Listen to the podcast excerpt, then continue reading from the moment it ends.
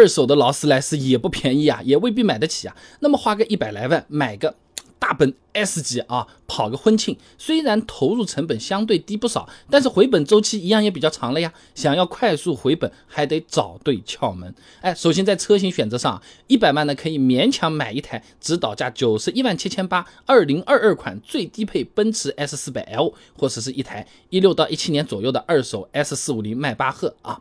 那么如果选二手的 S 四五零迈巴赫，虽然出车的价格可能比普通 S 更高，但车龄不是五六年的吗？车况就不一。定稳了，而且买二手车本身的坑就更多一点，收益高，风险也高啊。选新的 S 四百 L，质量更稳定，由厂家质保，并且 S 级的新车保值率比较高，跑个几年回本之后卖掉，折旧也不会亏太多。而且新的 S 级不仅可以用来当头车，安排在劳斯莱斯车队里面跟车也不错啊，出车的机会更多。所以这里我们呢，按买一台新的。S 四百来算啊，那么首先啊，每年使用成本、交强险、车损险两百万的三者险、车船税，一年呢一万两千块钱是估计逃不掉的。奔驰保养呢分 A 保、B 保，平均算下来呢，一年保养在三千块钱上下。那油费当然要啊，S 四百平均百公里油耗十升左右，你加个九十五，那一年跑婚车按一万公里来算的话，油费是九千两百块钱啊。其他的洗车啊、年检啊、违章啊等等加起来呢，每年的用车成本差不多也就是三万块钱啊。那么作为对比之前我。我们算过的二手古斯特一年用车成本呢九万块钱，而且呢是在九十五油价六块钱一升的时候算的。显然啊，这个 S 级养起来可是便宜不少了啊。那么知道大概用车成本之后呢，就可以算一下一年的预期盈利有多少了。那市面上租一台奔驰 S 的婚车呢，大概是一千块钱一天。如果这笔钱没有给中介，全部进了自己的腰包，理想点算一个月出车三十次，够理想了吧？月收入三万块钱，年入三十六万，去掉开销，盈利三十三万。第四年开始就躺着月入三万了啊。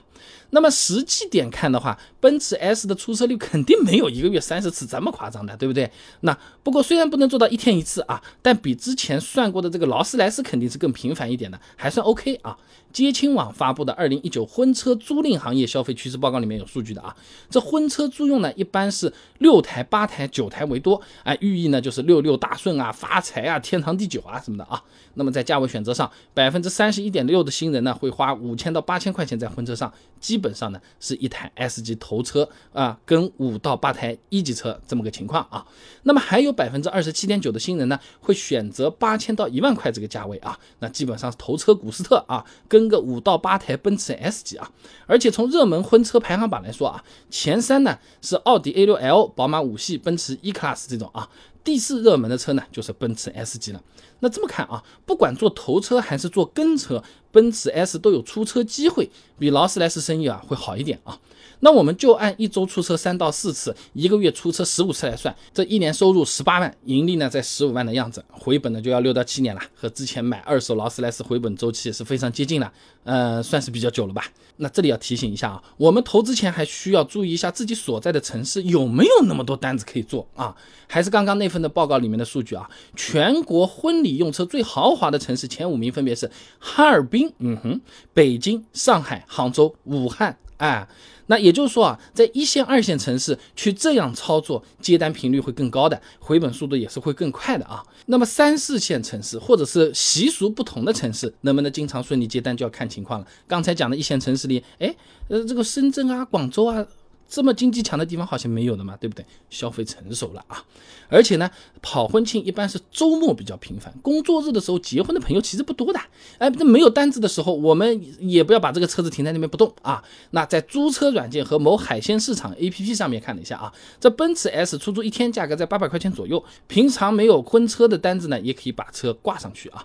再比如说不少网约车平台上面有豪华车接送服务的，哎，我们也可以去注册一下的呀。三十公里车程，奔驰 S 级。接机服务差不多五百块钱啊，平台抽成算它百分之二十，我们稍微跑一跑呢，就能拿到租车的半天收益了。哎，也不是说。完全不可行，对吧？所以总的来讲，花一百万买台 S 级跑婚庆，回本时间比较长的。如果一个月出车十五次，需要六到七年左右，而且这个车基本上你自己没法用啊。那如果说我们平常多把车子放到各个平台去出租，让它多跑跑，回本速度可能会更快一点啊。而且呢，相比用二手劳斯莱斯跑婚庆，新的奔驰 S 质量它更靠谱一点，出车率嘛更高，赚钱过程也能更稳定。毕竟你要修一下百万豪车，那是很刺激的啊。不管你是几。几年，它的零配件可是按新车算的啊。